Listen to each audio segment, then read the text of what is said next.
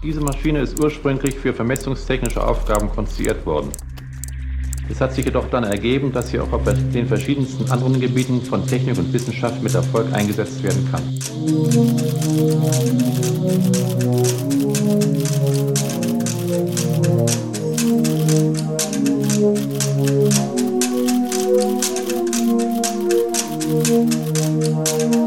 Hi, are we on now? Servus, Cyril. Hallo Timeless. Was machen wir heute Schönes? Wir hatten letztes Mal ja uns die Textkodierung angeguckt, also wie wir von unten von der Maschine quasi auf das Konzept von Text gucken können. Und heute gucken wir auf die Perspektive des Anwenders. Wie kommt denn dieser Text jetzt tatsächlich auf den Bildschirm? Wie erscheinen dann die Buchstaben da als Pixel auf dem Bildschirm? Also Textdarstellung. Und als erstes haben wir hier einen Nachtrag zum letzten Mal so ein bisschen. Naja, ich weiß nicht, ob ich es als Nachtrag bezeichnen würde. Es steht hier als Nachbemerkung in unseren Notizen drin. Das kam während der Vorbereitung auf als so ein Thema, was sich eigentlich nicht so ganz klar in eine oder die andere Sache einordnen lässt. Und zwar die Frage hattest du gestellt, wie ja mit bidirektionalem Text umgegangen werden kann. Ja, richtig. Genau, stimmt.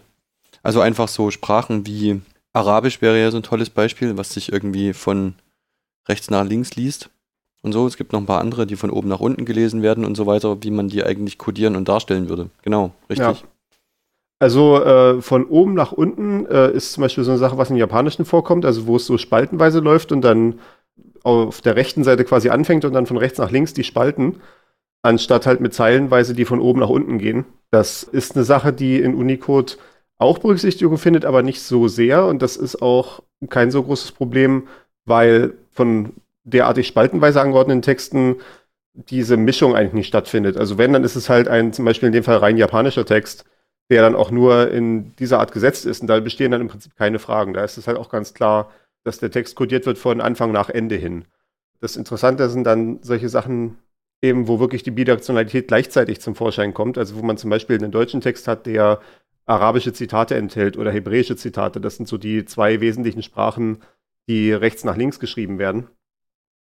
Ich weiß jetzt gerade nicht, ob es noch andere Sprachen gibt, aber auf jeden Fall diese zwei sind so die überwältigende äh, Mehrheit äh, oder halt eventuell auch möglicherweise vollständige Abdeckung dessen, was rechts nach links läuft. Ja, gibt bestimmt und eine Menge andere, ja.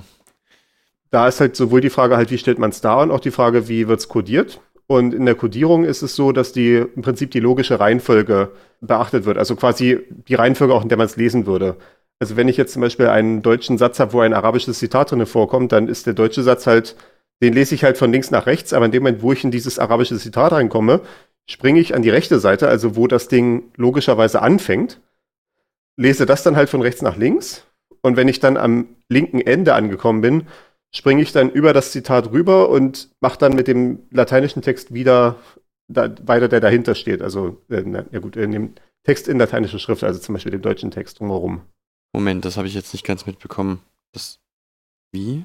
Also du hast äh, deinen deutschen Satz, also ja. meinetwegen irgendwie, ich würde sagen, auf Arabisch heißt Hallo und dann habe ich halt ein Zitat, wo halt Hallo oder sowas drin ist, also wahrscheinlich sowas wie Salam Alaikum oder so. Ich weiß es jetzt nicht. Ja. Hätten wir mhm. vielleicht vorbereiten können. Und dann geht es ja eventuell mit deutschen Texten noch weiter. Und das heißt also, ich habe zuerst den Teil, der auf Deutsch läuft, der von links nach rechts geht, in der üblichen Fassung, wie wir das halt so kennen. Da gehen wir durch. Also in, auf äh, Arabisch heißt Hallo. Das ist halt so der Teil, den wir von links nach rechts lesen. Dann kommt das arabische Zitat. Wenn wir das halt von links nach rechts lesen würden, ist das ja falsch. Das wäre ja falsch rum. Dann würden wir denn das Wort rückwärts lesen. Ah, jetzt äh, verstehe ich erst. Okay. Mhm. Und deswegen halt, man, man springt halt zum rechten Ende, wo halt dieser Teil anfängt, in Anführungszeichen, ne? liest den dann halt in der richtigen Richtung, also von rechts nach links.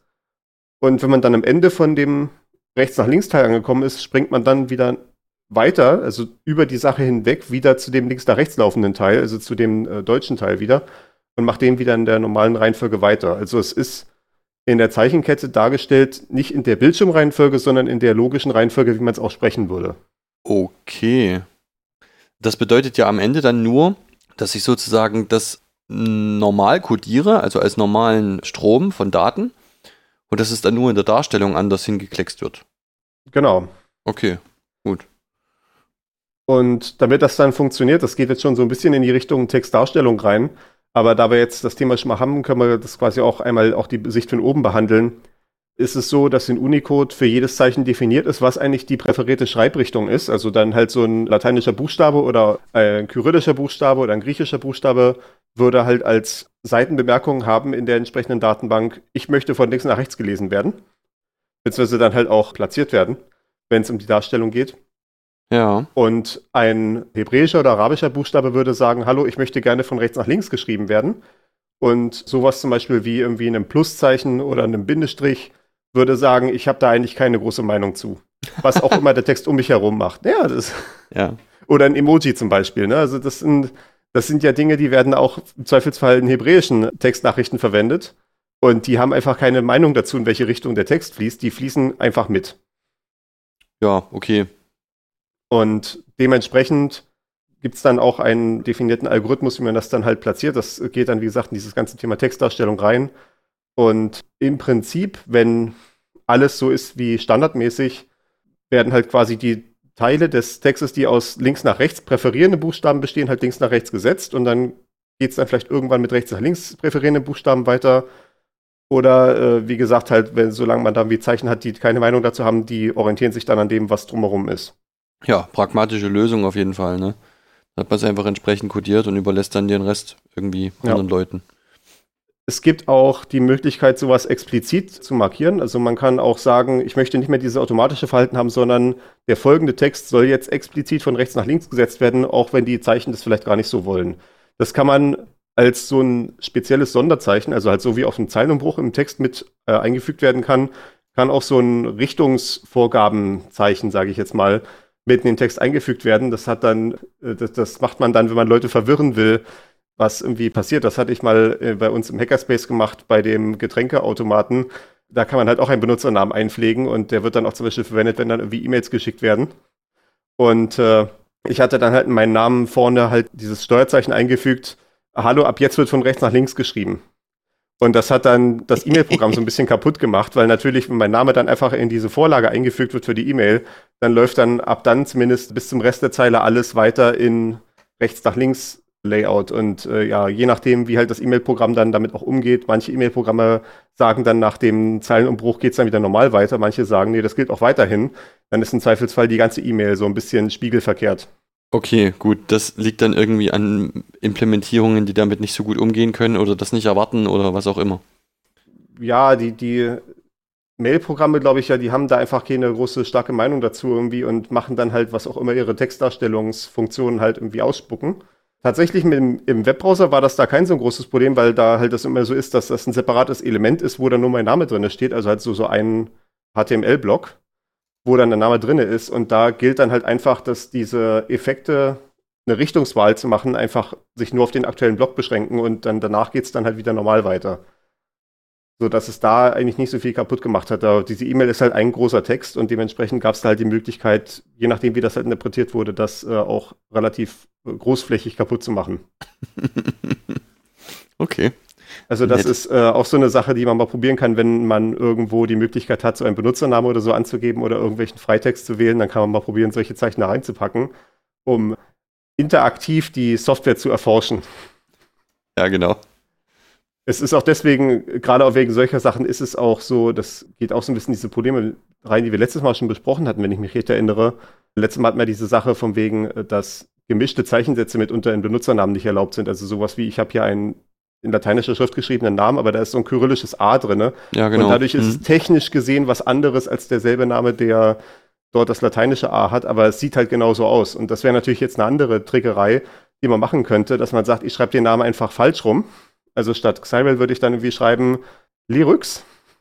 Aber halt davor mit dem rechts nach links Umschalter, sodass es dann doch wieder wie der, wie mein eigentlicher Name geschrieben wird. Also wird es erscheint. Obwohl es was anderes ist. Das ist auch so eine Sache, die man als Programmierer eigentlich abfangen und verbieten sollte, wenn es um Benutzernamen und so geht. Ja, aber natürlich auch wieder sowas, wo man im ersten Moment nicht dran denkt, sondern erst dann, wenn es mal passiert ist. Vermutlich. Oder ja, das, das ist halt dann Erfahrungswerte, ja. Ja, genau. Ich habe immer noch so den Eindruck, das ist halt, das ist halt dann so dieser Teil, der in der Informatikausbildung oder auch in der Programmiererausbildung, ich meine, es gibt ja auch sowas wie Fachinformatiker für Anwendungsentwicklung als äh, Lehrfach, äh, beziehungsweise als äh, Ausbildungsberuf. Das ist so dieser Teil, der da nicht so wirklich drinne vorkommt. Also es wird da irgendwie sehr viel drüber geredet, über solche Sachen hier wie ein Pflichtenheft zu schreiben, irgendwie für eine, äh, für so eine Vertragsausschreibung oder sowas. Aber über diese Subtilitäten von, diese, diese ganzen Klassen von vermeidbaren Fehlern, die sich so über die Jahre als Erfahrungswissen ansammeln, das findet mir da irgendwie, glaube ich, noch nicht so richtig Berücksichtigung. Ja. Also ich sehe das jetzt auch gerade wieder, ich habe jetzt gerade einen Kollegen auf Arbeit, der gerade fertig geworden ist mit der vorgenannten Fachinformatiker für Anwendungsentwicklung Ausbildung. Und ich, ich, bin erstaunt darüber, wenn ich so höre, was da alles behandelt wurde, beziehungsweise vor allem, was da halt alles nicht behandelt wurde. Ich meine, man muss natürlich irgendwo immer eine Grenze ziehen. In so einer dreijährigen Ausbildung kann man nicht die ganze Welt erklären, aber ich glaube, da fehlt einfach aufgrund der Jung Jungheit dieses ganzen Themas, dieses ganzen Feldes, noch so ein bisschen die Erfahrung, was halt in so einen Ausbildungskanon gehört. Aber da schweifen wir, glaube ich, jetzt ein bisschen vom Thema ab. Ja, genau. Aber auf jeden Fall interessant mal zu hören, ja. Wir waren bei Textdarstellung und nachdem wir jetzt schon den, den ersten Abschweif quasi gemacht haben, haben, kommen wir jetzt mal zu den Grundbegriffen. Wenn es jetzt darum geht, den Text tatsächlich auf den Bildschirm zu kriegen, dann haben wir es ja mit einigen verschiedenen Kategorien zu tun, die wir hier mal aufgeschlüsselt haben. Äh, man würde so denken, wenn man jetzt einfach so fragt, woraus besteht eigentlich Text, würde man sagen, ja, aus Zeichen also im Englischen dann Characters. Das ist aber so ein Begriff, der bei Unicode relativ selten verwendet wird, da es einfach nicht klar definiert ist, was jetzt mit einem Zeichen genau gemeint ist. Also ich meine, das, in dem Wort Zeichen steckt ja schon drin, dass es irgendwas ist, was gezeichnet ist. Aber es gibt ja auch eine große Menge von zum Beispiel nicht druckbaren Zeichen, wie solche Sachen wie Zeilenumbruch oder sowas. Also man könnte jetzt halt sagen, ein Zeichen ist alles, was irgendwie ein so ein Codepunkt in Unicode ist. Also ein so ein, ja, äh, ein, ein kleinste Einheit, aus der dieser Text besteht, wie wir es letztes Mal beschrieben hatten in der Textkodierungsfolge. Äh, was dann halt irgendwie sein könnte eine Buchstabe, was sein könnte eine Ziffer, was sein könnte ein Sonderzeichen, aber auch eben äh, diese etwas verquereren Sachen, zu denen wir dann nachher noch kommen werden, die nicht unbedingt so ein einzelnes Zeichen sind, sondern halt zum Beispiel solche Steueranweisungen wie dieses Textrichtung wechseln. Ja. Und das sind eher diese Codepunkte, wo, so dass dann halt der Text eine Reihenfolge von verschiedenen Codepunkten ist.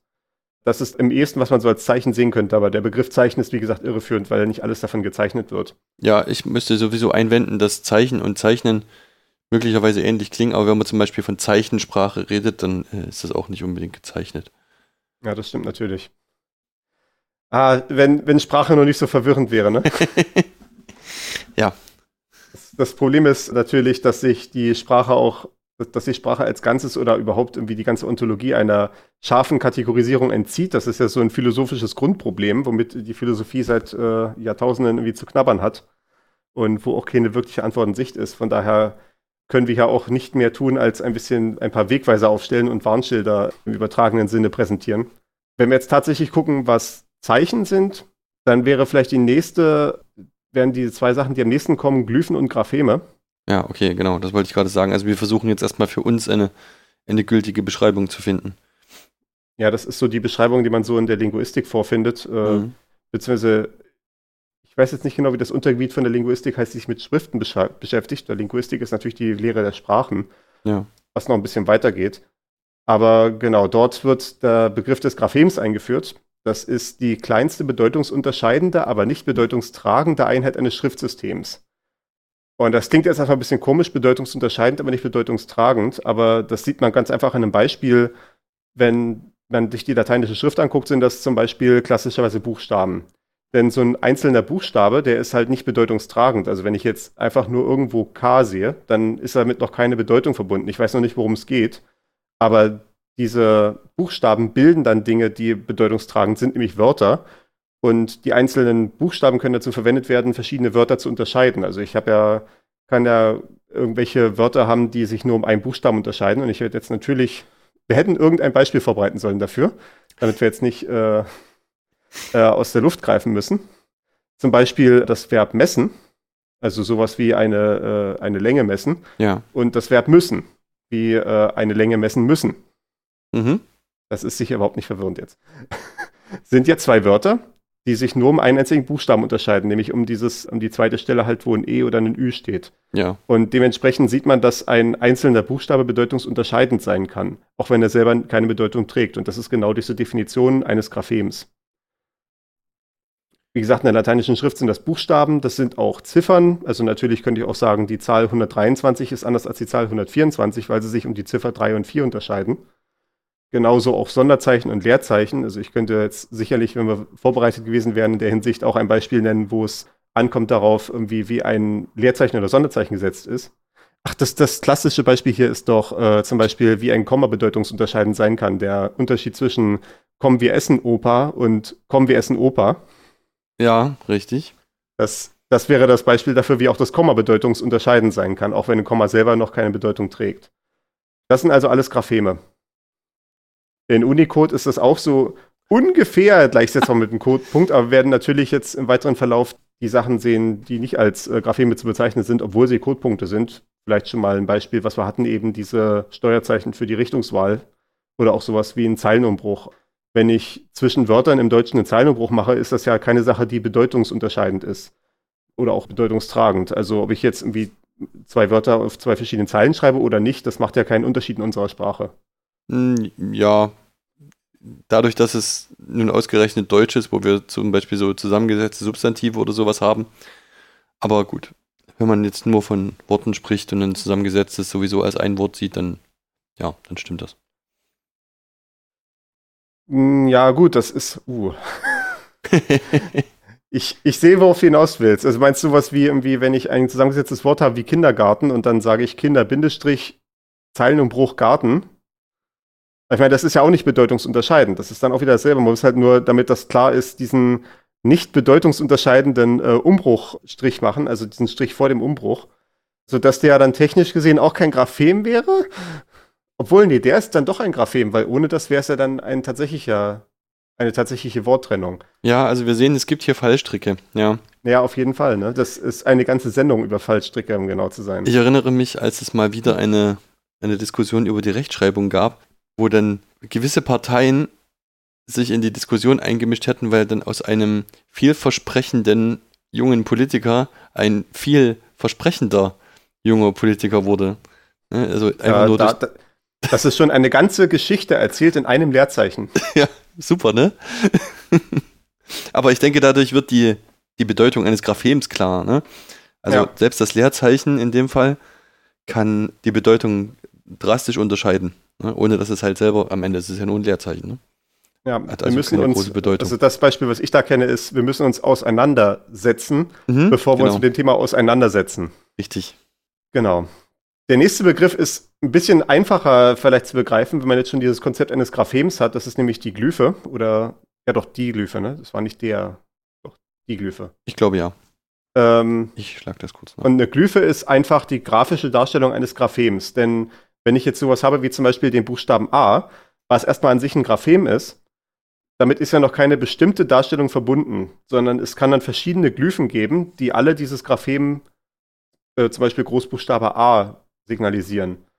Das ist auch hier, wenn wir hier reinklicken in den Wikipedia-Artikel, gibt es da natürlich ein hilfreiches Bild dazu, aber das kann man sich, glaube ich, auch schon bildlich vorstellen, dass es ja in verschiedenen Schriftarten verschiedene Varianten geben kann, wie das Zeichen A aussehen kann, was alles für sich genommen sehr unterschiedliche Bilder sind, aber aufgrund unseres erlernten Verständnisses von Text verstehen wir, dass diese ganzen A's alle dasselbe, äh, eben derselbe Buchstabe sind, also dasselbe Graphem mit nur einer etwas anderen stilistischen Herangehensweise.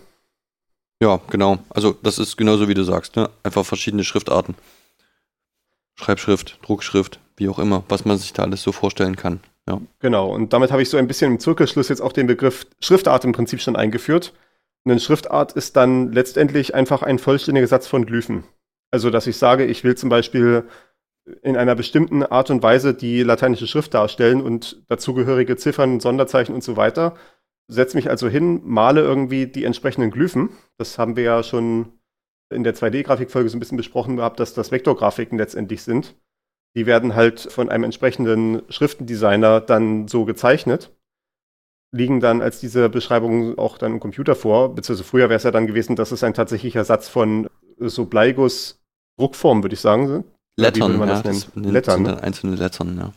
Genau das war halt, die früher eine Schriftart gemacht wurde, dass jemand da tatsächlich dann diese Lettern entworfen hat und ich kann jetzt natürlich nichts darüber sagen, wie dieser tatsächliche Prozess ablief. Es gibt darüber ein großartiges Chaos Radio Express, ich werde das verlinken.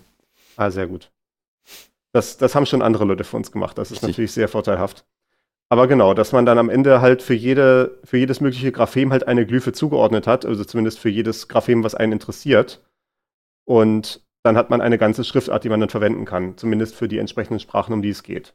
Das ist auch so eine Sache, über die ich gemerkt habe, dass ich, als ich dann mit dem Japanischlernen anfing, eine starke Meinung plötzlich entwickelt habe, dass ich dann ja in dem Moment, wo ich dann mit sowas anfange, auch Schriftarten auf meinem Computer brauche, die japanischen Text darstellen können. Was vorher nicht so die Notwendigkeit war. Ja, das äh, ist wohl so, ja. Die besten Sprachen, Schriftarten, mit denen wir zu tun haben, sind halt doch gedacht für die lateinische Schrift, eventuell die griechische und kyrillische. Es gibt durchaus schon Schriften, die eine große Abdeckung haben, also sowas wie bewusst international gehaltene Schriften, die sowas wie zum Beispiel Noto, was Google mal in Auftrag gegeben hat, einfach deswegen, damit sie eine Standardschriftart haben, die auf Android-Telefonen halt auf allen möglichen Spracheinstellungen funktioniert. Also die halt alle wichtigen Schriften abdeckt in irgendeiner Form. Äh, da gibt es dann natürlich eine größere Abdeckung, aber auch da ist es dann meistens so, dass die CJK-Schriften, also für die chinesischen, japanischen und koreanischen Zeichen, dann nochmal separat sind, einfach aufgrund der schieren Menge, würden dann halt dadurch die Schriftarten auch immer größer werden, sodass das dann nochmal innerhalb der Schriftartenfamilie ausgelagert ist. Okay. Aber man kann durchaus mittlerweile so Standardschriftarten bekommen, also so, so quasi Schriftarten mit einer breiten Schriftabdeckung, die dann irgendwie fast die ganze Welt abdecken. Also halt, wie gesagt, nicht nur europäische Schriften wie Lateinisch, Kyrillisch, sondern auch sowas wie Devanagari oder Tamil oder ja, ich oder was in Afrika an Schriften verwendet da bin ich mir tatsächlich nicht ganz sicher. Da stecke ich nicht so drin in dem Thema. Also das ist wahrscheinlich, gibt, es gibt da wahrscheinlich genauso viele Schriften, wie es Sprachräume gibt am Ende, nehme ich mal an. Gar nicht so sehr. Also die lateinische Schrift hat doch eine erstaunliche Dominanz entwickelt über die Jahre. Ja, das ist äh, auf jeden Fall so. Aber, naja, gut, okay. Es gibt da halt spezielle Fonts. Ne? Also man, liest, man sieht zum Beispiel auch wirklich, dass man, wenn man Bücher in die Hand nimmt, die zum Beispiel im, in England gedruckt wurden, dass das Schriftbild einfach ein bisschen anders aussieht. Die haben leicht andere Fonts und so. Einfach traditionell, da ist der Leser einfach andere Dinge gewöhnt. Das ist immer dieses Gefühl, was ich habe, wenn ich so zum Beispiel in GeoGesser oder so mir Aufnahmen von anderen Ländern angucke die vielleicht auch gar nicht so weit von Deutschland weg sind, vielleicht sogar direkte Nachbarländer sind. Und das sieht dann alles relativ ähnlich aus, aber so alles sieht so ein bisschen komisch aus, weil zum Beispiel Verkehrsschilder haben einfach subtil andere Proportionen. Ne? Genau. Es sind dieselben Zeichen, aber es fühlt sich so ein bisschen falsch an. Ne? Die, die Farbtöne stimmen nicht ganz, sind ein bisschen anders und die Pfeile sind ein bisschen anders geformt und so weiter. Und das fühlt sich wirklich merkwürdig an, so ein bisschen Uncanny Valley mäßig. Genau, das sind so Sachen, die man jetzt wo man gar nicht unbedingt einen Finger drauf legen kann und sagen, das ist es, sondern das sind halt einfach Sachen, die sich irgendwie so ein bisschen merkwürdig anfühlen, an die man sich aber gewöhnt und an ja. die eben dann auch dort die jeweilige Zielgruppe gewöhnt ist. Deswegen meine ich halt, also wahrscheinlich einfach so wirklich so viel wie Sprachräume gibt, nehme ich mal an, mindestens. Ja. Wir kommen jetzt schon so in dieses Gebiet rein, was so verschiedene Schriftarten unterscheidet und das hatte ich hier als einen Punkt mit drin, einfach um so ein paar Sachen zu verlinken, die interessant sind, die man sich mal klar machen sollte, wenn man das noch nicht kannte. Ich glaube, auch mindestens eine Sache von dieser Liste hast du ja auch in der Vorbereitung äh, gesagt, dass du das noch gar nicht so kanntest, zumindest das Konzept nicht. Die klassische Unterscheidung, die man so kennt, ist natürlich Serifenschriften gegenüber Serifenlosen. Also ja. diese Sache, die man eventuell kennt, also äh, wer das hier nachvollziehen möchte, wir haben halt hier die ganzen Sachen verlinkt, sodass man sich da die entsprechenden Beispiele in den Wikipedia-Artikeln angucken kann. Das lohnt sich heute auf jeden hier, Fall, ja. Genau, da es halt wieder um was Grafisches geht zum Beispiel, wenn wir hier auf Serifenschriftarten gehen, das ist ja diese Sache, wenn ich einen Buchstaben habe, wo dann, dass dann an dem Ende von den Strichen noch so kleine Häkchen dran sind, um es jetzt mal ganz allgemein zu sagen. Ich finde es im Übrigen sehr schön, dass hier gerade der Anfang des Artikels sagt, dass es Serife ein Begriff aus der Mikrotypografie ist. Ja, genau. Das ist ein wunderschönes Wort. Das nehme ich definitiv in meinen Wortschatz auf. Ich weiß zwar noch nicht wofür, aber das wird sich sicher eine Situation ergeben. Und hier ist halt das Beispiel zum Beispiel, dass hier beim Haar an den vertikalen Strichen noch so kleine Häkchen oben und unten dran sind. Und die Idee an der Sache ist, dass durch diese Haken die Struktur der Zeile so ver verändert wird, dass man mit dem Auge der Sache besser folgen kann. Also dass man halt quasi durch diese Haken in der Zeile gehalten wird, während man die Zeile überfliegt. Oder auch dadurch halt die Struktur der einzelnen Zeilen verdeutlicht wird, wenn man mit dem Auge den gesamten Text überfliegt. Das ist so die grundsätzliche Idee. Deswegen wird das solche Serifenschriften auch vorrangig verwendet, wenn man es mit Mengentext zu tun hat. Also in Büchern halt nicht unbedingt die Kapitelüberschriften oder sowas, die sind dann vielleicht auch ohne Serifen gesetzt, aber wenn man den Mengentext hat, dann ist es allermeistens in Büchern so eine Serifenschriftart. Äh, eventuell natürlich, wenn man so in der Werbung oder so unterwegs ist, hat man dann oftmals auch serifenlose Schriftarten, weil von den Serifen Schriftarten so ein bisschen Ernsthaftigkeit ausgeht, was man in der Werbung dann eventuell nicht haben will.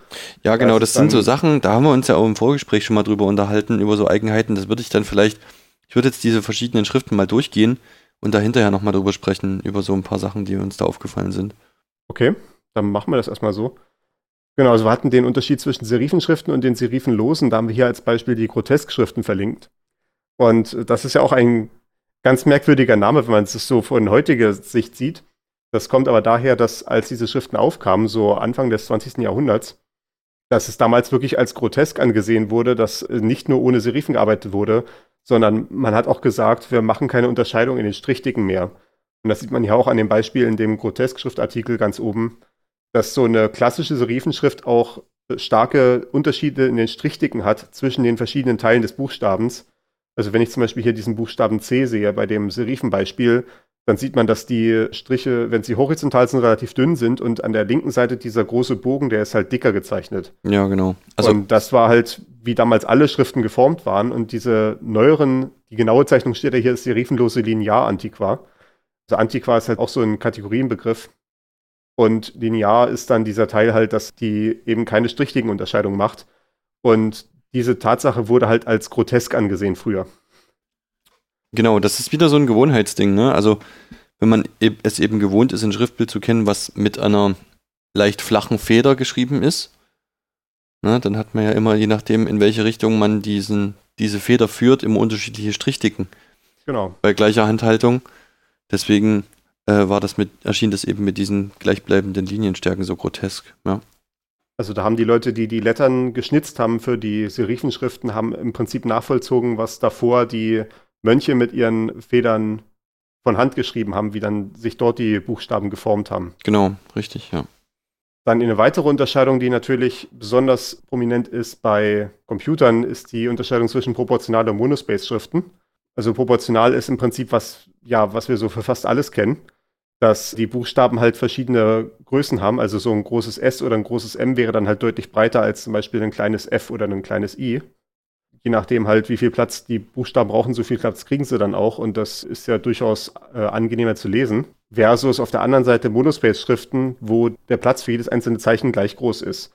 Und das ist eben diese klassische Sache, die bei Terminals verwendet wird, wie wir es ja in Folge 6 und vielleicht auch so ein bisschen Folge 8 noch besprochen haben. Einfach daraus gehend, dass es halt einfacher darzustellen ist zu einer Zeit, wo Textdarstellung noch nicht so wirklich ausgereift war. Ja, ich denke, womit das deutlicher wird, ist ja dieses deutsche Wort Festbreitenschrift. Ne? Also so, dass quasi wirklich jeder Buchstabe die gleiche Breite hat in seiner Darstellung. Das stammt ursprünglich von den Schreibmaschinen, oder? Kann das sein? Ah, ja, das fängt natürlich Sinn, ja. Dass das der mechanische Vorschub vom Blatt gewesen ist. Ja. Ne, der einfach pro Anschlag hat man einfach immer den gleichen mechanischen Vorschub und deswegen braucht man dann eben auch, dass das alle Buchstaben gleich breit sind. Da sieht man natürlich gleich mal wieder, wie sehr ich fokussiert bin auf Computern, dass mir dieses Beispiel Schreibmaschinen jetzt überhaupt nicht eingefallen ist in dem Moment. Das ist natürlich ein guter Einwand, ja. Aber es war auf jeden Fall auch in der Anfangszeit der Computerterminals eine hilfreiche Optimierung, sagen zu können, halt jeder Buchstabe ist einfach gleich groß und wir müssen uns nicht um solche Sachen Gedanken machen wie verschiedene Vorschübe. Also letztendlich ein ähnliches Problem, was auch die Schreibmaschinen hatten, auf eine andere Weise. Ja. Na, man könnte sicherlich, wenn man wollte, auch eine Schreibmaschine bauen, die einen proportionalen Vorschub macht, je nachdem, ob man gerade ein äh, großes M oder ein kleines I getippt hat. Aber natürlich ist es einfacher, dort einen gleichmäßigen Vorschub zu machen. Dann habe ich hier noch so ein paar Spezialanwendungen aus dem Bereich auch noch der lateinischen Schriften. Das eine ist hier OCRA. Und ich habe jetzt OCRA explizit genommen, weil es gibt auch Weiterentwicklungen davon, die aber nicht mehr so charakteristisch aussehen. OCRA, das sieht man im Namen vielleicht, worum es da geht, denn OCR heißt Optical Character Recognition, also optische Zeichenerkennung.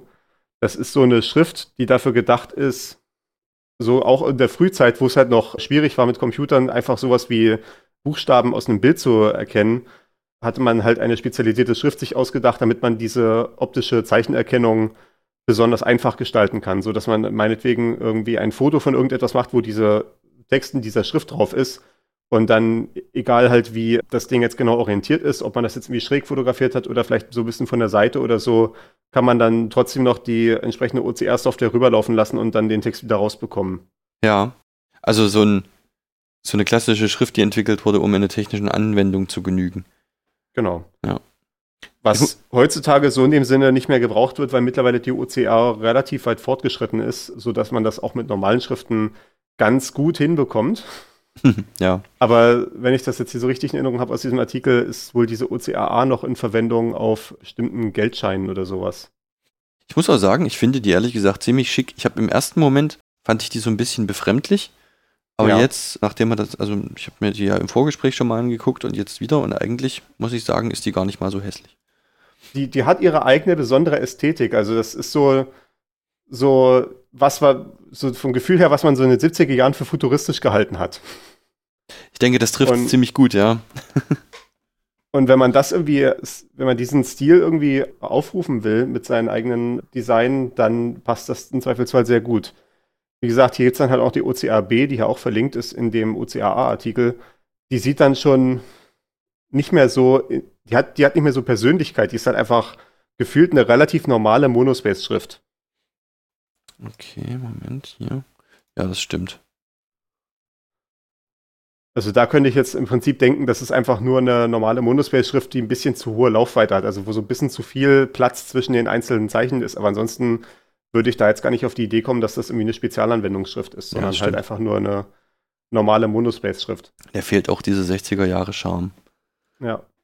Und äh, das, das ist ja jetzt auch schon so eine Sache, die mich als Computer-Nerd auszeichnet, dass ich eine Meinung zu verschiedenen Monospace-Schriften habe. Das stimmt allerdings. Das, das sollte man nicht unterschätzen, weil wir als Programmierer ja mit Quelltext zu tun haben, also mit Programmierquellcode. Und der wird klassischerweise in Monospace-Schriften dargestellt. Beziehungsweise halt auch, der wird teilweise auch geschrieben mit der Erwartungshaltung, dass der Nutzer, der es dann als nächstes liest, also der nächste Programmierer, das dann auch mit so einer Monospace-Schrift sich anguckt. Dementsprechend, so wie es halt unter Designern eine starke Meinung zu bestimmten Schriftarten gibt, gibt es bei Programmierern auch starke Meinungen zu Monospace-Schriftarten. Ja, verständlich, ne? Wie, so wie du sagst, wenn man jeden Tag drauf guckt, das ist dann, ist dann schon Ja. eine interessante Größe auf jeden Fall, ja. Also ich bin jetzt zurzeit zum Beispiel, verwende ich für alles die Schriftart Josefka. Müssen wir, glaube ich, nicht verlinken, aber das ist vielleicht eine gute Überleitung in das nächste Thema.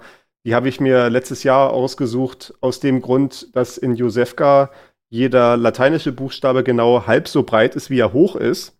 Und das führt dazu, wenn man japanische Zeichen dazwischen hat, die sind halt genau quadratisch und das passt relativ gut zusammen. Also da ist dann halt ein japanisches Zeichen genau doppelt so breit wie ein lateinischer Buchstabe. Und das fügt sich einigermaßen gut ins Raster ein. Man hat dann auch je nachdem in anderen Monospace-Schriften auch andere Wahlen, dass dann eventuell da- das Zeichen ein bisschen breiter oder ein bisschen schmaler ist, als eben dieses genau halb so breit wie hoch. Okay. Und das führt uns jetzt rüber in die Parallelbetrachtung, dass natürlich diese verschiedenen Schriftarten nicht nur bei lateinischer Schrift eine Sache sind, sondern auch zum Beispiel bei den äh, CJK-Schriftzeichen. Ich stecke jetzt nicht so drin, was andere Sprachräume angeht. Also wahrscheinlich auch irgendwie in indischen Schriften wird sowas auch genauso geben oder in vietnamesischer Schrift oder so. Oder was, wir, was vietnamesisch oder thailändisch, was eine eigene Schrift verwendet? Ach Gott. Ja, Ich Thai auf die jeden beiden Länder Fall. leider immer wieder. Da wird mich jetzt meine Kollegin schelten, die aus Vietnam ist. Äh, schönen Gruß an der Stelle. Ich weiß nicht, ob sie uns hört. Genau, das Beispiel eben aus den CJK-Schriften, also wo die chinesischen Schriftzeichen verwendet werden, da gibt es auch verschiedene Stile. Und als ich das jetzt so rausgesucht habe für die Sendung, ist mir aufgefallen, dass die Parallele im Prinzip auch genauso ist, wie was wir eben schon besprochen hatten, nämlich Serifen versus Grotesken.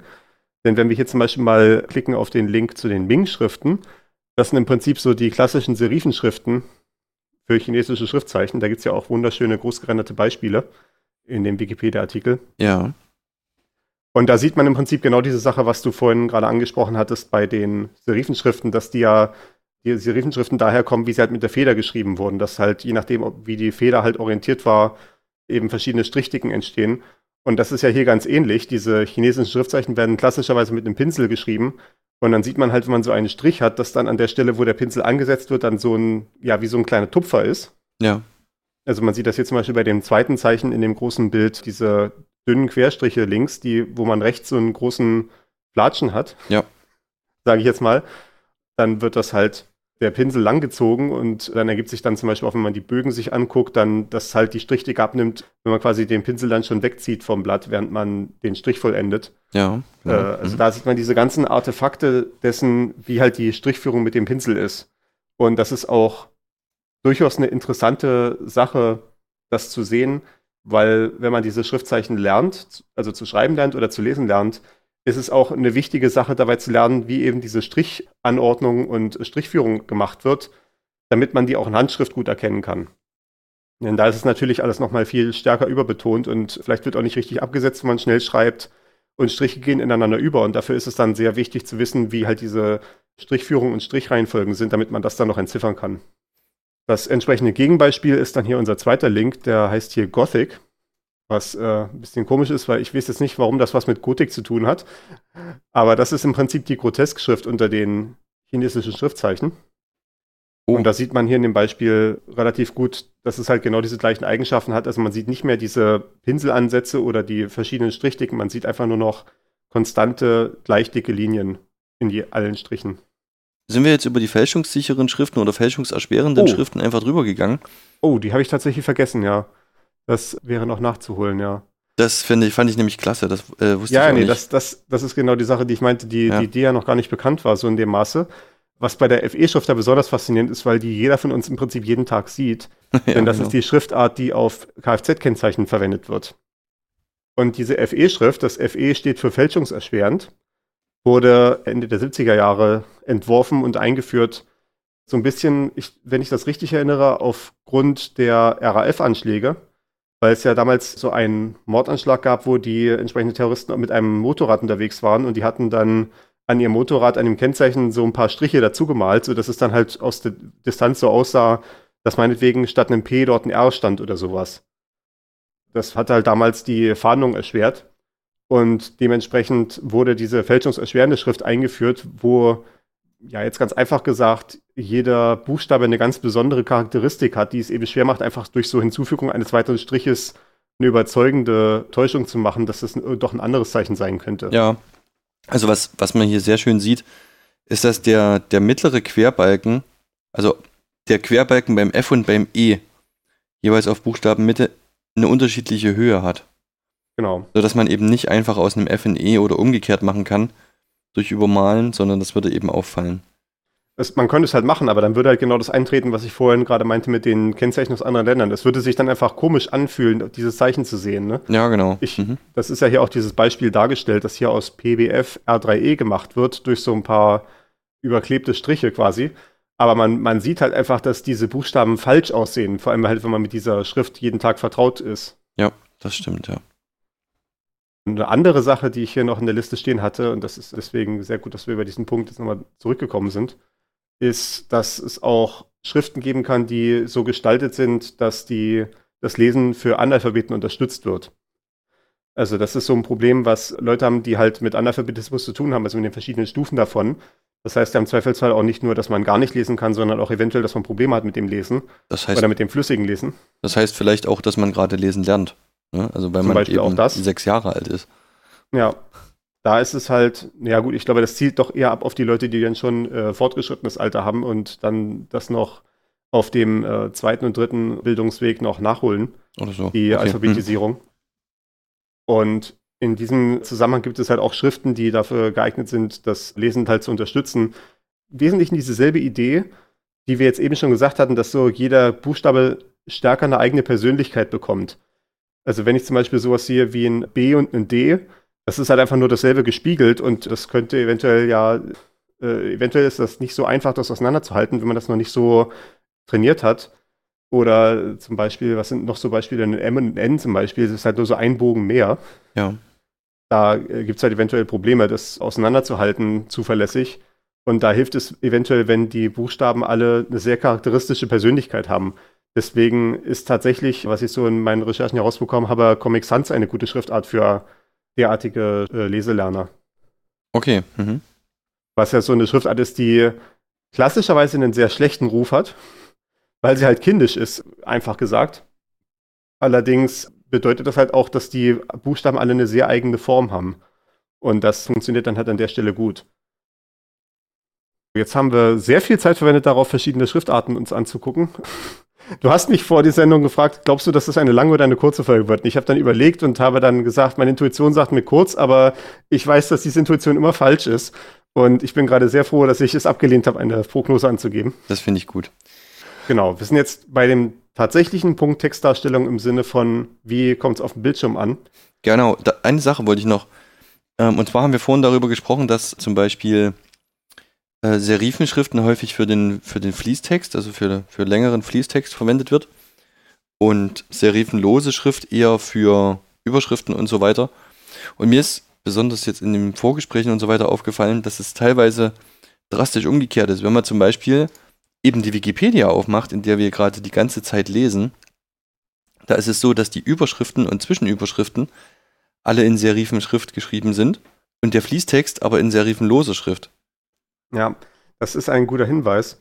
Das ist im Prinzip eine technische Einschränkung. Denn Serifenschriften haben das Problem, dass sie sehr schlecht funktionieren auf wenig aufgelösten Computerbildschirmen.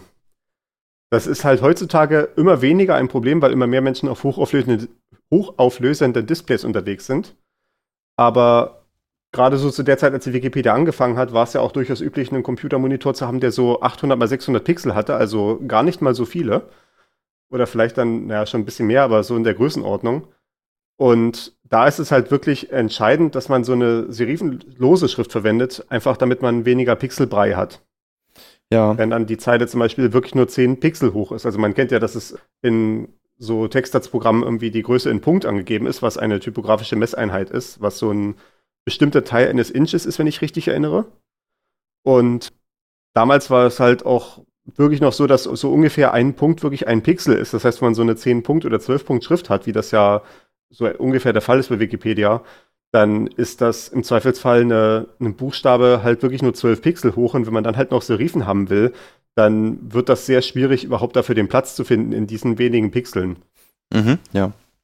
Und deswegen sieht man da dann, wie bei solchen Anwendungen dann traditionell die Schriftarten gewählt wurden auf Computern, nämlich halt die serifenlosen Schriften für die Sachen, die klein sind am Ende und die serifenbehafteten Schriften für die eher großen Überschriften, wo man sich das leisten kann, noch eine Serife mit dran zu haben. Also ja. da ist es interessanterweise genau andersrum, als es im Druck der Fall wäre. Im Druck hat man einfach eine deutlich höhere Auflösung und kann deswegen auch die kleinen Buchstaben gut mit Serifen darstellen. Genau. Das ist auch so eine Sache, die kommt jetzt immer mehr zurück, einfach deswegen, wie gesagt, dass halt immer mehr Leute hochaufgelöste Bildschirme haben man sieht das immer so ein bisschen, also das, das ist so eine gewisse Plage. Man macht so eine, macht so eine Webseite auf und hat sofort den Eindruck, diese Webseite wurde offensichtlicherweise von jemandem designt, der wahrscheinlich an einem Mac sitzt und der ein hochauflösendes, perfekt farbkalibriertes Display hat.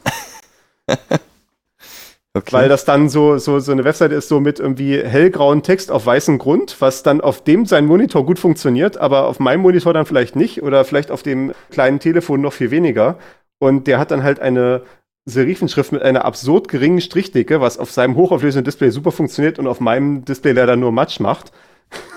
Und da bin ich dann mal sehr froh darüber, dass, wie wir es ja schon mal beschrieben hatten in unserer Folge 2, dass man dann einfach im Browser reingehen kann und anfangen kann, bestimmte CSS-Regeln an- und auszuschalten, um sich dann irgendwie eine lesbare Schrift zu geben.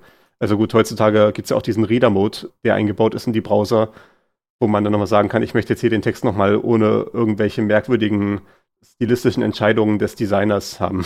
Ja, wo du vorhin sagtest, Druck, es ist nämlich auch genau so, dass in der Wikipedia, wenn ich mir dann die Druckansicht geben lasse, der Fließtext wieder als Serifenschrift dargestellt ist. Ne? Also das passt zu dem, was genau. du sagst auf jeden Fall. Ne? Wenn man dann, wenn man sich dann die Wikipedia endlich mal ausdruckt, dann wird es tatsächlich wieder in Serifen geschrieben. Genau. Und das ist auch bewusst so implementiert. Also die haben da auch, es ist eine der wenigen Webseiten, die separate CSS-Regeln für den Druck haben, um dort eine andere Schriftart zu wählen. Das machen nur wenige Webseiten, aber die Wikipedia macht. Sehr gut. Jetzt können wir tatsächlich den Text auf den Bildschirm bringen, damit wir die Folge mit der Folge nicht komplett den zeitlichen Rahmen sprengen. der erste Schritt, den wir haben, es ist so ein bisschen blöd, ich habe es versucht, in verschiedene Phasen zu teilen, weil es sich natürlich besser beschreiben lässt, wenn man verschiedene Teile nacheinander durchgehen kann. Äh, wir werden aber sehen, dass diese Aufteilung in verschiedene Schritte nicht so ganz funktioniert. Also die danach folgenden Schritte beeinflussen wieder die Schritte davor. Das werden wir dann gleich noch sehen. Aber so von der Perspektive von außen drauf, der erste Schritt ist die Phase grundsätzliches Layout. Also so diese Idee zu haben, ich habe jetzt erstmal nicht nur so einen Zeichenhaufen, also so eine, so eine Folge von Zeichen, also eine Zeichenkette, sondern ich mache daraus jetzt Wörter, ich mache daraus Zeilen, ich mache daraus Absätze, ich mache daraus dann auch verschiedene Seiten eventuell. Also vielleicht nicht meine Webseite, aber wenn ich es dann halt drucken will, muss es ja auch auf verschiedene Seiten aufgeteilt werden. Und dafür gibt es, je nachdem, mit welchem Schriftsystem man es zu tun hat, verschiedene Regeln. Das ist hier beschrieben in Unicode, in so einem Unicode-Annex. Also Unicode ist nicht nur so ein einziges großes äh, Spezifikationsdokument, sondern äh, es gibt ein großes Dokument, das ist irgendwie 2000 Seiten lang, wo so die Grundbeschreibung drin ist. Und dann gibt es so solche Technical Reports und Annexes, die so bestimmte Teile einer vollständigen Textdarstellungsimplementation beschreiben. Und das hier ist der, ja, das ist halt ein kompliziertes System, ne? Ja. Also im Prinzip vielleicht so, so wie man sich das vorstellen könnte, wie ich habe irgendwie das bürgerliche Gesetzbuch und dann habe ich dann irgendwelche Rechtsverordnungen, die noch dazu sind und dann so erklären irgendwie, ja, irgendwie vielleicht in Paragraph 3078 steht drin, dass man hier irgendwie einen Rechtsanspruch hat und jetzt wird erklärt, wie man den durchsetzen kann oder sowas, ne? Also mhm, also so diese ja. eher technischen Anwendungshinweise oder äh, so Hinweise an Behörden, wie das dann umzusetzen ist. Und diese Rolle haben halt hier diese Annexes und diese Technical Reports und das hier ist zum Beispiel Unicode Annex 14 der Unicode Line Breaking Algorithm, also der Zeilenbruch-Algorithmus ne, äh, oder Zeilenumbruch-Algorithmus. Und da wird dann auf, wenn man es am Ende ausdruckt, auch mehrere Dutzend Seiten, glaube ich. Mal gucken. 52 Seiten, sagt meine Druckvorschau. wird dann beschrieben, wie man halt sich überlegen kann, zwischen welchen Zeichen man eigentlich den Zeilenumbruch machen kann. Also solche Regeln wie, ich habe ein Wort, was mit Bindestrich geschrieben wird. Und ich würde jetzt sagen, der Zeilenbruch muss nach dem Bindestrich kommen. So wie es halt im Deutschen der Fall ist, klassischerweise. Ne? Also ich habe, keine Ahnung, gib mir mal ein Wort mit Bindestrich dazwischen. Mir fällt irgendwie gerade keins ein. Ein Wort, das standardmäßig mit, Bindestrich, mit Bindestrich geschrieben wird. Zum Beispiel, sagen wir mal, Nutella-Glas. Das wäre so ein falsch. Markenname, äh, da streite ich mich. Das ist, das, diese, diese, diese, diese Schreibweise, ja, ja, ja. diese neudeutsche Schreibweise, alles mit Bindestrich zu schreiben, ist schlicht falsch. Dazu gibt es im Deutschen zusammengesetzte Substantive. Das ist ein Wort. Es ist falsch, das mit Bindestrich mmh. zu schreiben. So, jetzt fängt die Live-Recherche an. Äh, aber hier zum Beispiel mathematische Sätze, die irgendwie nach einer bestimmten Person benannt sind die sind meines Wissens nach immer mit Bindestrich geschrieben. Ja, oder Straßennamen, genau. Okay, oder darauf können wir uns einigen. Straßennamen, ja, Tatsache, ja. Na, obwohl die auch nicht immer, ne? Also manchmal gibt es ja auch solche, wo es dann ohne Bindestrich ist, sowas wie irgendwie in äh, Schwerin gibt es eine Alexandrinenstraße, die wird ohne Bindestrich geschrieben, weil der Name dann halt ein bisschen konjugiert ist dafür oder, oder dekliniert. Aber wenn ich halt irgendwie so einen mathematischen Satz habe, zum Beispiel das Noether-Theorem, also Noether-Theorem, ja. um es jetzt zurückzubringen zu unserer eigentlichen Sache, und ich habe das jetzt an der, am Zeilenende stehen und es wäre jetzt notwendig, dort einen Zeilenumbruch einzufügen, dann wäre die klassische Variante, dass man den ersten Wortteil und den Bindestrich auf der ersten Zeile lässt, also in dem Fall Noether-Bindestrich, dann den Zeilenumbruch macht, also in die neue Zeile rübergeht und dann das Theorem äh, in dem Fall dann an der zweiten Zeile stehen hat. Ja. Das wäre so eine Regel. Genau. Oder mhm. ich meine, äh, es kommt ja dann noch hinzu, wenn man halt solche zusammengesetzten Wörter hat im Deutschen oder einfach, wenn man sagt, man lässt das zu, dass man auch Trennungen macht innerhalb eines Wortes anhand der Silbengrenzen. Ja. Genau. Das kann man ja auch machen. Da muss man noch so ein extra Bindestrich einfügen, was dann so ein Soft-Hyphen ist, glaube ich. Genau. So heißt es dann halt, also ja. Hyphen ist der Bindestrich und der Soft-Hyphen ist so, so eine Markierung quasi, die im Text drin ist, zu sagen, wenn man hier umbricht, muss auch der Bindestrich dafür dargestellt werden. Das ist ganz toll, wenn man, äh, um mal wieder auf LaTeX zu kommen, wenn man da äh, einzelne Listen führt mit Fachwörtern, wo die getrennt werden, wenn man äh, umfangreiche Arbeiten schreibt. Das macht Spaß. Das war auch eine große Innovation, die LaTeX damals hatte. Und ich weiß, wir gehen jetzt in die nächste Tangente rein, bei schon fast einer Stunde. das war die große Innovation, also, nee, LaTeX hatte viele große Innovationen, oder LaTeX im Allgemeinen. Aber eine große Innovation war, dass die damals die beste Silbentrennung von allen hatten. Und zwar deswegen, die hatten so ein Silbentrennungswörterbuch gehabt und dann hatte Donald Knuth so ein Programm geschrieben, womit man aus diesen festen Silbentrennungswörterbüchern Regeln extrahieren konnte. Oh, also, dass man jetzt halt sagen muss, also nicht nur irgendwie, ich habe jetzt irgendwie meine, meinetwegen 50.000 Wörter, die halt explizite Silbentrennungen haben. Und wenn dann mal ein anderes Wort vorkommt, ja, dann muss man es halt von Hand machen. Sondern aus diesen 50.000 Wörtern werden sich dann halt Regeln überlegt, die dann angewendet werden können, auch wenn man neue Wörter sieht, werden dann diese Regeln quasi angewendet, wenn sie auf das Wort passen. Und dann gibt es halt so einen Algorithmus, der dann am Ende halt diese ganzen Regeln auf das Wort anwendet. Und wenn dann am Ende steht dann zwischen jedem Buchstaben eine Zahl, also zwischen jedem Buchstabenpaar. Und wenn ich das richtig erinnere, war das dann so, wenn der, die Zahl ungerade ist, darf dort getrennt werden und wenn es gerade ist, dann nicht. Oder andersrum. Interessant, okay. Und das war so eine große Innovation, weil halt natürlich äh, es auch wesentlich handhabbarer ist für so ein 1970er-Jahre-Programm, so 1000 Regeln mitzubringen, die alle nur so auf drei, vier Zeichen sich beziehen, als so ein ganzes Wörterbuch mit irgendwie im Zweifelsfall Hunderttausenden von Wörtern. Zu pflegen, ja, okay. Genau, also das ist das Thema, wo setze ich eigentlich so einen Zeilenumbruch? Und das ist ja dann im Prinzip dann doch am Ende relativ einfach. Ich habe halt meine Zeilengröße und ich fülle die quasi so lange mit Zeilen, mit Zeichen auf, bis ich halt keinen Platz mehr habe und dann gehe ich halt so weit zurück, wie ich muss, bis ich halt eine Stelle finde, wo ich umbrechen darf und mache dann da den Umbruch. Das ist ja äh, dann erstmal relativ offensichtlich. Ja. Es wird dann schon wieder interessant, wenn man zwischendurch eine Richtungsänderung hat wegen bidirektionalen Text. Aber ah, das weiß ich jetzt auch gar nicht, wie das genau im Detail ist, weil im Prinzip ist ja die Idee trotzdem irgendwie, ich fülle halt so lange entlang der logischen Richtung auf, bis die Zeile voll ist. Aber was mache ich denn dann, wenn dann der Umbruch nicht am Ende der Zeile ist? Eieiei. Also wenn ich jetzt irgendwie meinen Text links nach rechts laufen habe und dann ist aber der Zeilenumbruch in einem rechts nach links Block, sodass dann ja quasi dieser letzte kleine Bindestrich, den ich da einfügen müsste, ja quasi am rechten Ende, nee, am, am linken Ende ist von dem rechts nach links Block. Oh Gott. Interessante Ja, Frage. genau. Ich werde versuchen, diese Frage zu ignorieren, damit die Folge nicht noch länger wird. Panisch mit den Händen rudern und weglaufen. Ja. Genau, also da, da, da wird es mit dem bidirektionalen Text wieder ein Problem. Es gibt auch in diesem Thema hier Textlayout einen extra Technical Report, den UTA 50 in dem Fall, für das Thema, was wir vorhin hatten, nämlich vertikales Textlayout, was wir, wie gesagt, im Japanischen gesehen hatten, wo die Zeilen nicht Zeilen sind, sondern Spalten, die Ja. dann von oben nach unten gehen und dann fängt man rechts an und arbeitet sich dann nach links vor, äh, sukzessive. Das ist auch so eine Sache, die in so einem Technical Report beschrieben ist. Ist, glaube ich, ein bisschen einfacher, weil es meistens dann nur ein sortenreinen japanischen Text ist. Ja, das sind nur 18 Seiten. Das ist ja quasi, äh, kann man schnell mal in der In der Kaffeepause. Mittagspause, genau. Ebenfalls, wenn wir schon in dem Thema wieder drin sind, asiatische Schriftzeichen, ist ein extra Problem fürs Textlayout sogenannte Ruby-Annotation.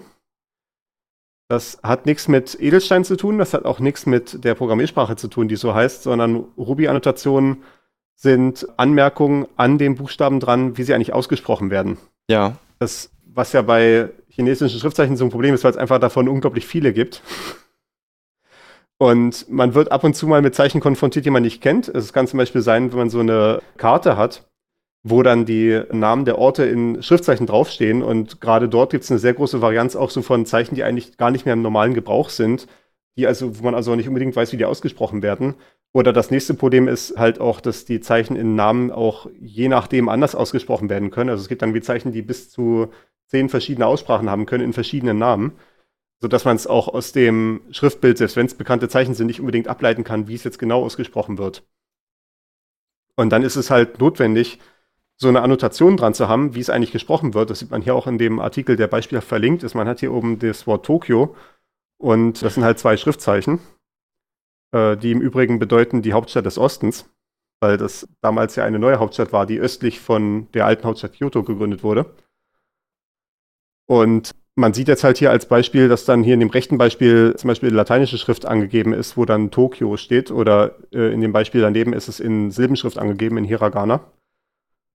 Und so kann man dann halt sehen, wie die Aussprache ist. Das ist auch zum Beispiel nicht nur bei unbekannten Zeichen relevant, sondern auch zum Beispiel, wenn man so Schulbücher oder sowas hat, wo Zeichen drin vorkommen, die die Schüler vielleicht noch gerade erst lernen oder die vielleicht noch gar nicht dran sind dieses Jahr, dann wird es halt auch mit äh, Aussprachehinweisen versehen, damit die Kinder dann sehen können, ach so, das ist dieses Wort, was ich eigentlich vom Klang her schon kenne, mhm. halt durch meine frühkindliche Entwicklung. Ich glaube nicht, dass die Schüler das so genau denken werden, aber sie werden das Wort ja dann erkennen anhand der Aussprache, auch wenn sie die Zeichen dazu noch nicht kennen. ja. Mir fällt gerade auf, dass, äh, wenn man die Silben von Tokio tauscht, man wieder auf Kyoto kommt. Äh, nicht ganz. Man, man hat das ja hier, man sieht das an dieser Notation an den äh, Strichen über den O's, das sind lange O's, also Tokio. Und wenn man Kyoto hat, ist es zwar auch dieselbe Silbe Kyo, aber das To ist hinten kurz. Das ist dann Okay. Kyoto. Und das ist Okay. dann auch ein anderes Schriftzeichen als das lange To hier. Das lange To ist Osten Und das kurze To ist, ich glaube, Metropole ist das so. Mhm. Okay, gut. Ich nehme alles zurück und behaupte das Gegenteil. Mal wieder. Ja, ke keine Sorge. Ich, ich sehe es im Übrigen kommen, dass du diese Folge in zwei trennen musst, weil die einfach viel zu lang wird. Aber wir haben Spaß dabei, das ja, ist das ich habe Wichtigste. hab auch schon wieder so viele tolle Sachen entdeckt. Nämlich, dass zum Beispiel, es gibt ja in dem vorhin angesprochenen Annex über den Umbruch, ne, über Unicode Line Breaking Algorithm, Ja. gibt es ja. die, die Unterüberschrift Use of Soft Hyphen.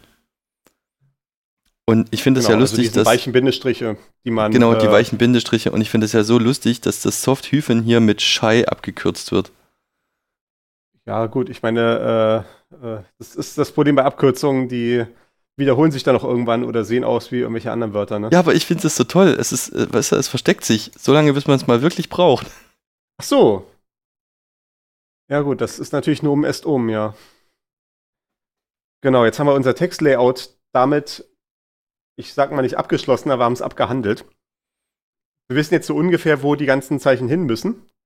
Die zweite Frage, die sich stellt, die ich hier so als Phase 2 angegeben hat, ist die Schriftwahl. Und das habe ich ja schon ein bisschen vorhin anklingen lassen. Kaum ein Font, also kaum eine Schriftart deckt wirklich alle Grapheme ab. Also ich kann halt eine Schriftart haben, die zum Beispiel, äh, zum Beispiel auch japanische Schriftzeichen enthält, aber dann habe ich vielleicht als nächstes irgendein arabisches Zeichen, was ich darstellen will. Und was machen wir dann?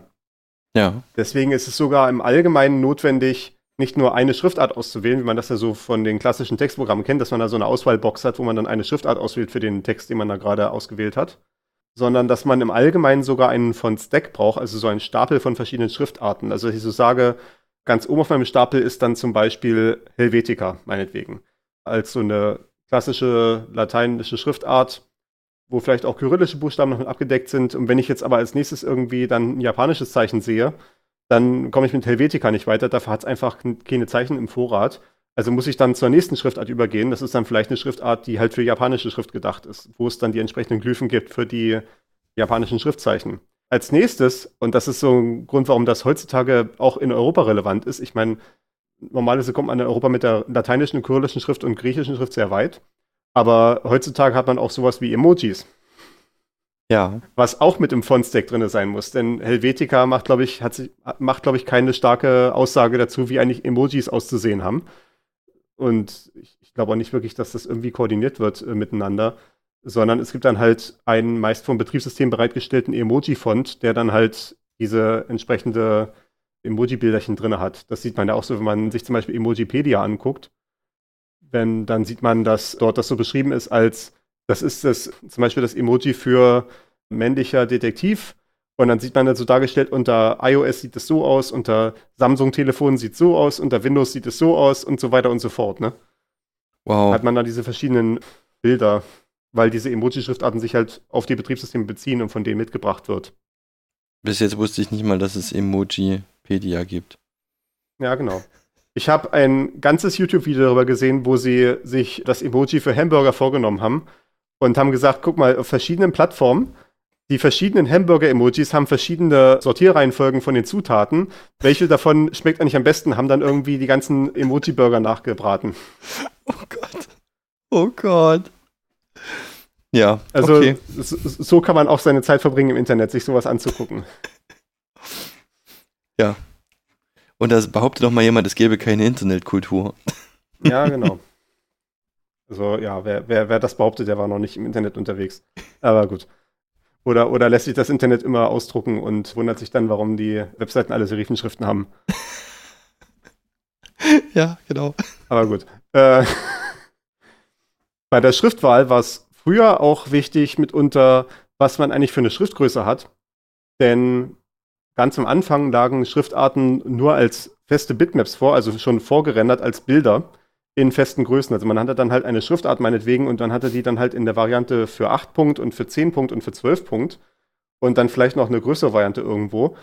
Das war mitunter bei den Schriftarten damals auch deswegen wichtig, weil halt, wenn man zum Beispiel 8 Punkte hat, was dann meinetwegen auch nur 8 Pixel sind, dann muss man vielleicht Buchstaben anders formen, einfach damit man in diese wenigen Pixel noch reinpasst mit den Buchstaben. Das war so ganz am Anfang bei den sehr schlecht aufgelösten Bildschirmen durchaus eine Überlegung, dass man zwar eine Schriftart hatte, die eine bestimmte Charakteristik hatte, aber die war dann für 8 Punkt komplett anders geformt als für 10 Punkt oder für 12 Punkt.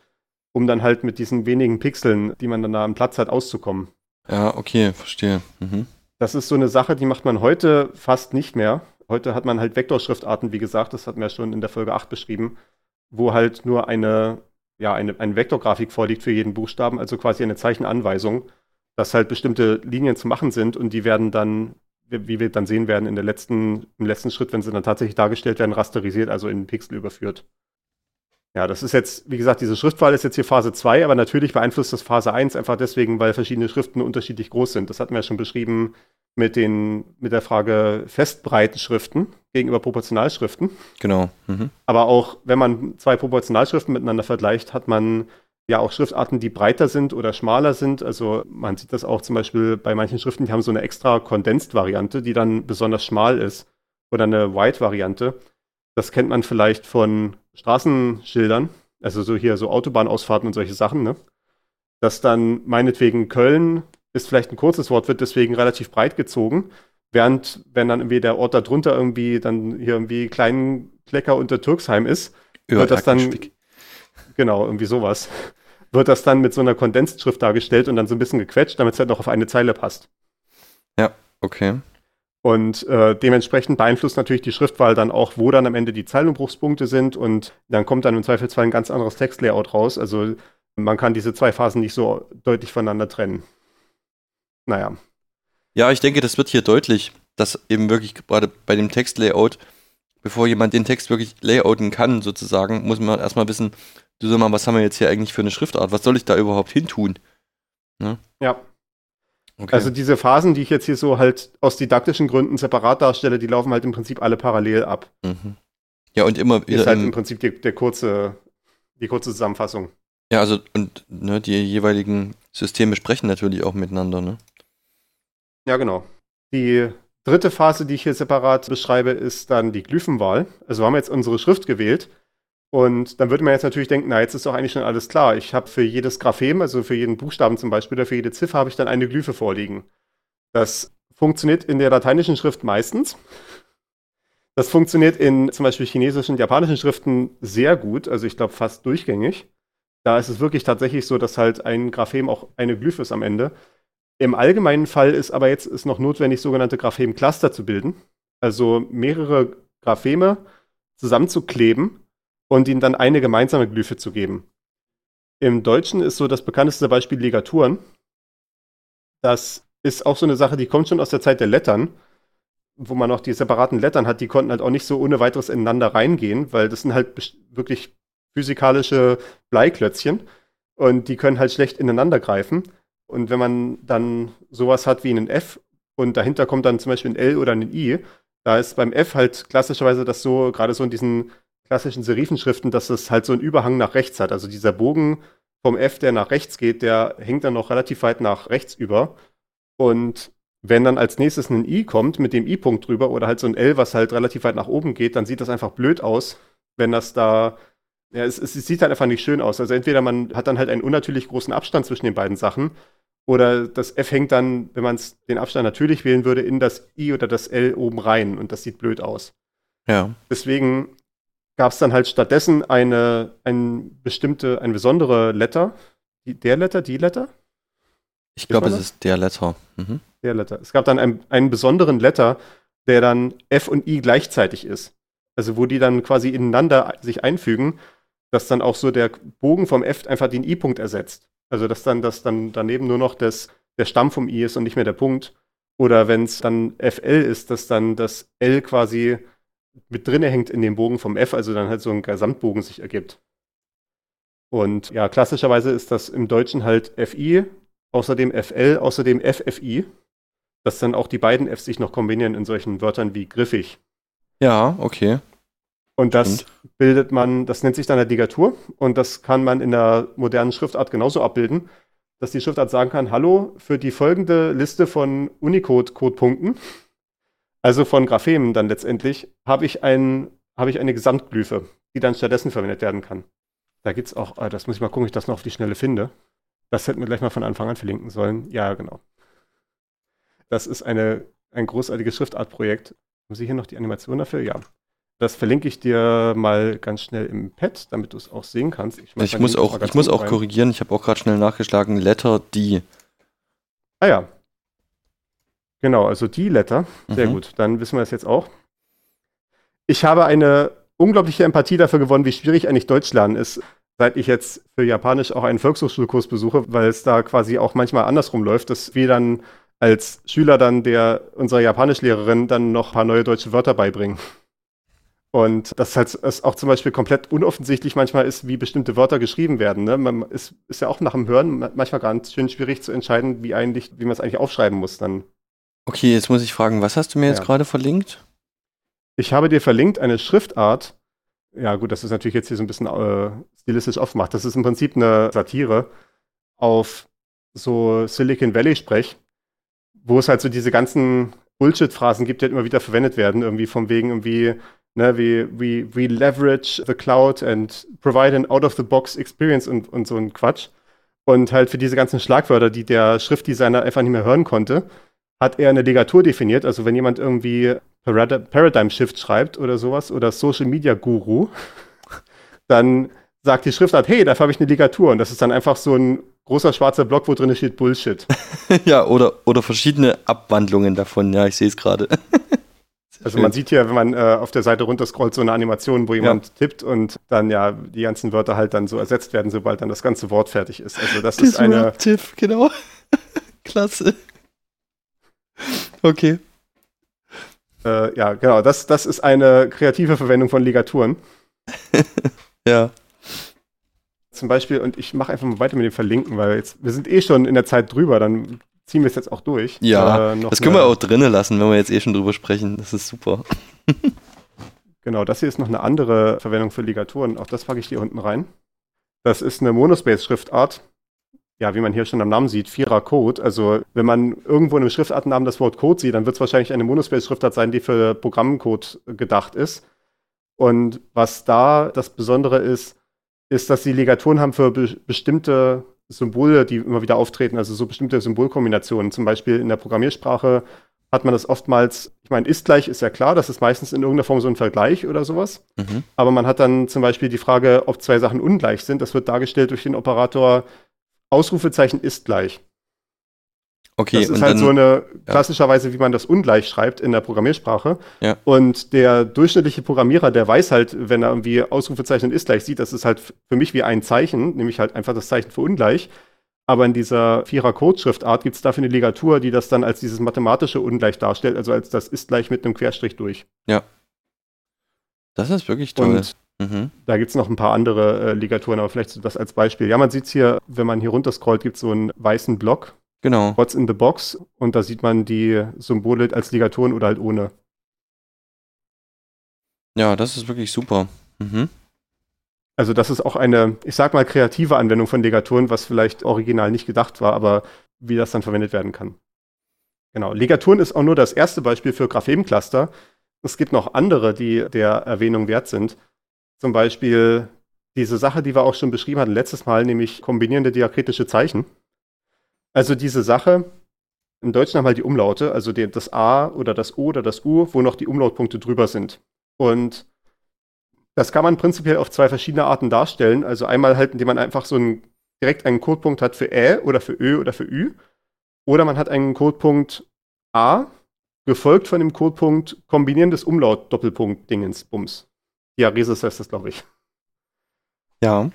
Und wenn man das halt hat, oder wie in dem Beispiel, was ich hier in den Shownotes geschrieben habe, mit dem Akzentzeichen, also mit so einem Akzent, äh, Accent aigu oder so, oder aigu oder so, ich weiß es nicht, äh, wie es im Französischen da heißt. Accent aigu gibt es auf jeden Fall, ja.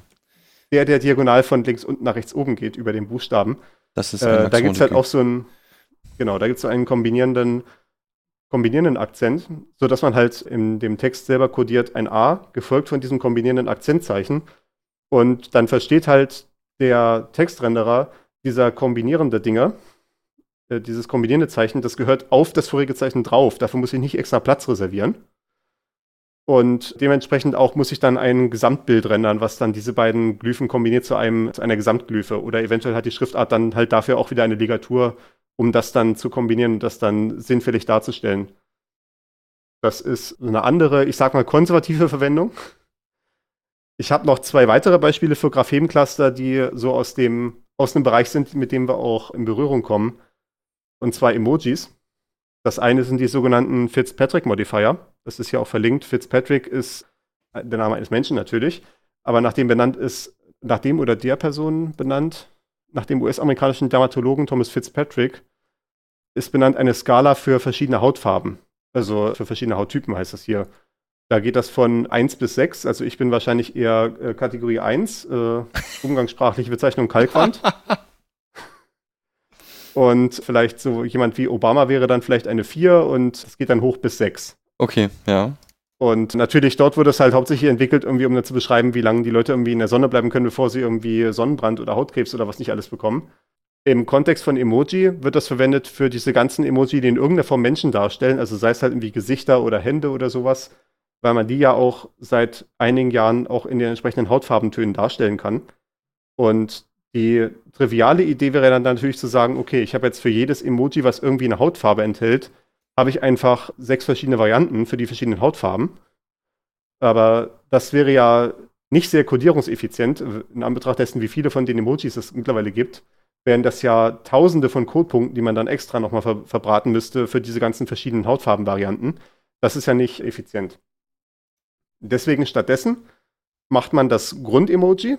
Das ist dann diese, ich sag mal, generische Darstellung mit so gelber Haut, also die halt nicht eine bestimmte Hautfarbe darstellt, sondern ja halt so, so ein bisschen cartoonisch mäßig ist, ne? Simpsons das war ja auch so. Ja. ja, genau. Ne? Das war ja die Idee bei den Simpsons, dass es halt so eine Hautfarbe ist, die ja äh, schon, schon darstellt, dass es halt nicht realistisch ist, also keine realistische Hautfarbe, aber trotzdem eine, die nicht komisch aussieht. Ne? Also es nicht, sieht nicht nach Aliens aus, wie mit irgendwie grüner oder blauer Hautfarbe. Ja, genau. Und das hat sich bei diesen Emojis ja auch durchgesetzt, dass die standardmäßig auch mit gelber Haut und gelben Haaren unterwegs sind. Und mit diesen äh, Fitzpatrick-Modifiern das sind dann halt genauso wie diese kombinierenden diakritischen Zeichen, sind halt extra Kombinatoren, die dahinter kommen und dann halt sagen, ich habe jetzt hier meinetwegen mein Emoji für, zum Beispiel ist das hier einfach so ein männliches Gesicht und dann als nächstes halt das Zeichen, ach übrigens, Hauttyp 2.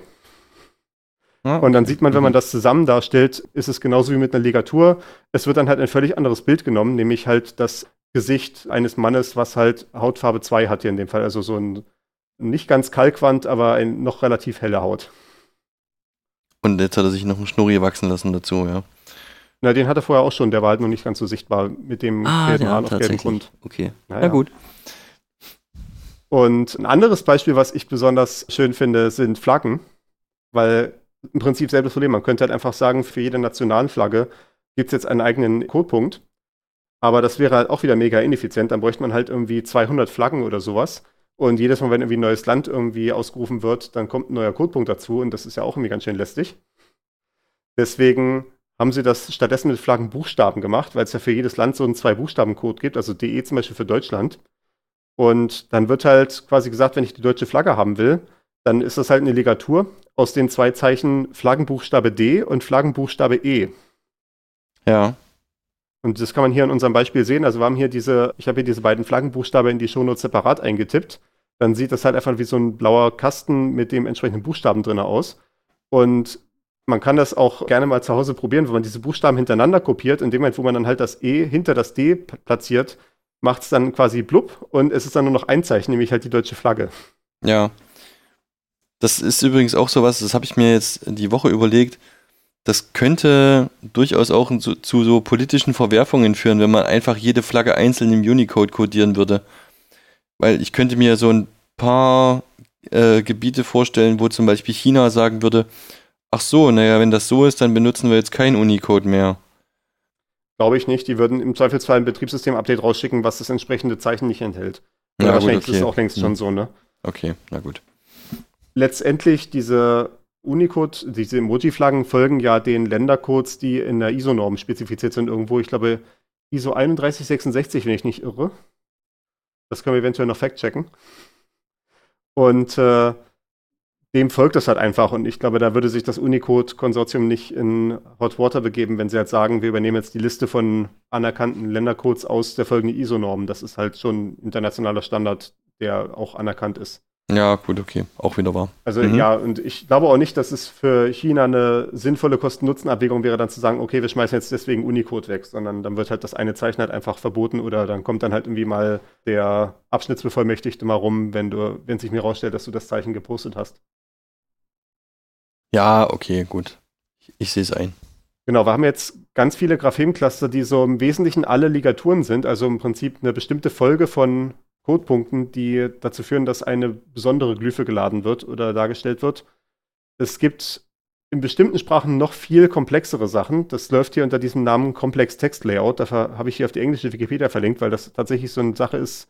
Da gab es kein schönes Beispiel in der deutschen Wikipedia. Und da sieht man, das geht hier hauptsächlich um die indischen Schriften und um die arabische Schrift wo nämlich Buchstaben nicht nur so aneinandergereiht werden, wie das im Deutschen der Fall ist, sondern die können auch noch ihre Form ändern, je nachdem, in welchem Kontext sie auftreten. Ja, Ich meine, das ist so eine Sache, die in der lateinischen Schrift auch auftreten kann. Man kennt ja diese alten Schriften, wo es einen S gibt, also das, das in Anführungszeichen normale S und dieses lange gezogene S. genau. Je nachdem, ob es am in der Satzmitte oder am Satzende steht. Ja. Oder Genau. aber in der Wortmitte oder im Wortende, Genau. so rum. Das gleiche hat man auch im Griechischen mit dem Buchstaben Sigma, dem kleinen Sigma, das hat genau die gleiche Unterscheidung. Auch so ein, da gibt es so ein inneres Sigma und ein finales Sigma. Ah, okay. Mhm. was auch unterschiedlich ist, was allerdings in Unicode zwei verschiedene Zeichen tatsächlich sind und deswegen auch nicht äquivalent sind. Ich glaube, da haben sie letztendlich übernommen, wie es in den traditionellen Textkodierungen für Griechisch dargestellt wurde. Aber wenn man sich sowas hier anguckt, wie zum Beispiel diese Beispielbilder hier für Devanagari und für Arabisch, da hat man es mit komplexen Textlayout zu tun, weil die Buchstaben tatsächlich dann in so ein Gesamtbild quasi zusammengerendert werden, was nicht einfach nur eine Hintereinanderstellung von Buchstaben ist, sondern äh, wo halt komplexe Regeln zu beachten sind, um die äh, Glyphen zu formen. Ja, man sieht das, also ich denke, man, wenn man hier die Bilder sieht, kann man das relativ gut sehen. Das Ja. ist sonst nur schwer vorstellbar. Mhm. Also bei dem Oh, arabischen ja. Beispiel sieht man hier halt, oben sind die Buchstaben erstmal links nach rechts dargestellt, also wie sie halt quasi trivialerweise in der links nach rechts Darstellung wären. Dann ist natürlich Arabisch eine rechts nach links Sprache, also sieht man in der zweiten Zeile, dass es quasi einmal genau umgedreht ist, die Reihenfolge. Und dann sieht man am Ende das Ergebnis von diesem Glyph-Shaping, also dieser Glyphenformung. Und ja, also für mich hat das nicht mehr viel zu tun mit dem, was davor äh, war. Ich äh, kenne mich jetzt natürlich mit der arabischen Schrift nicht aus und kann deswegen darüber nicht urteilen, aber ja, das soll als Illustration genügen. Es ändert sich deutlich, ja, so viel kann man sagen. Also wir haben wir haben es, glaube ich, noch relativ gut in der lateinischen Schrift, auch wenn wir mit Emojis zu tun haben heutzutage. mhm. Ja, Das, das Problem ist vielleicht auch noch so ein bisschen bei uns, wenn man solche Handschriften, Schriftarten hat, also die so versuchen, handschriftliche Schrift nachzubilden. Weil in der Handschrift hat man das ja auch, dass bestimmte Buchstaben eine andere Form annehmen, je nachdem, was davor oder danach kommt. Also es hängt natürlich von der persönlichen Handschrift ab. Also ich zum Beispiel weiß, in meiner eigenen Handschrift gibt es einen Buchstaben namens Ung, also UNG, ist einfach für mich ein Buchstabe, den schreibe ich als einen Gesamtstrich. okay.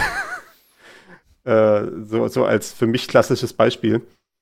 Und das wäre quasi auch so eine Idee von Glyph-Shaping, was im Zweifelsfall mit den konventionellen technischen Mitteln schwer nachzubilden ist. Also da würde man wahrscheinlich sogar erwarten, wenn man irgendwie so eine handschriftliche Zeile hat, die halt wirklich sehr äh, individuell gestaltet ist, dass die dann von Hand gezeichnet ist und äh, gar nicht über das normale Schriftarten darstellen läuft.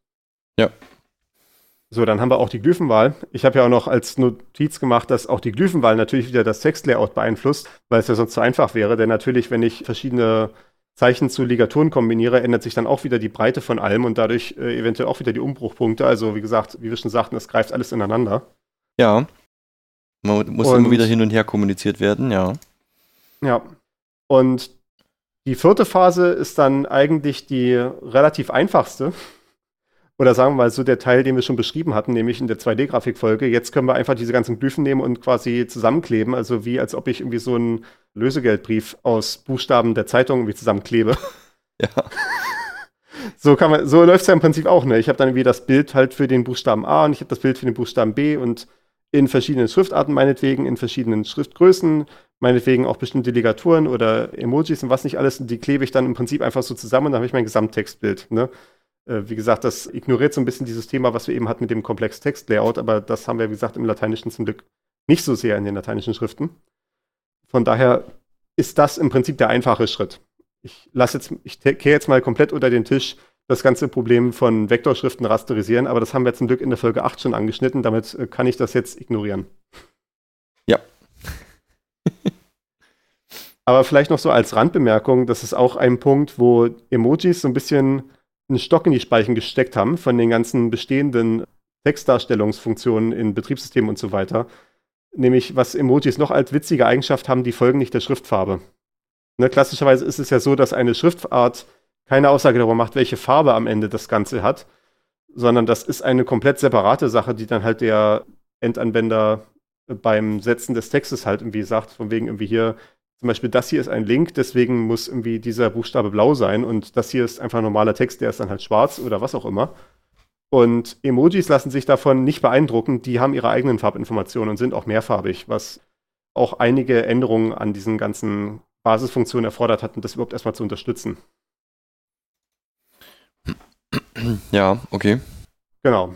Und dann, denke ich, äh, haben wir einen großen Ritt durch das Thema Textdarstellung und Eigenarten von verschiedenen Schriftarten gehabt. Am Ende hier verlinkt ist auch nochmal die komplette Liste von diesen Technical Reports und Spezifikationen des Unicode-Konsortiums. Mehr als Quellenangabe, denn als Leseempfehlung, weil ich glaube, das ist tatsächlich relativ trockene Materie.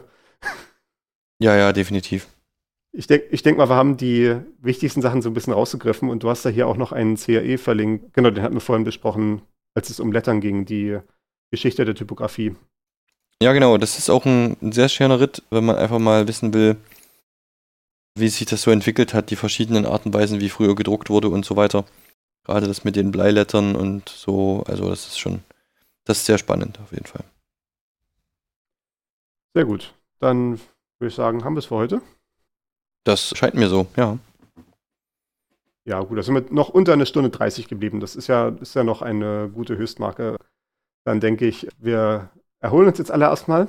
Oh ja. Und dann kommt die nächste Folge in drei Wochen. Damit könnt ihr rechnen. Genau, so machen wir das. Bis dann. Ciao, ciao.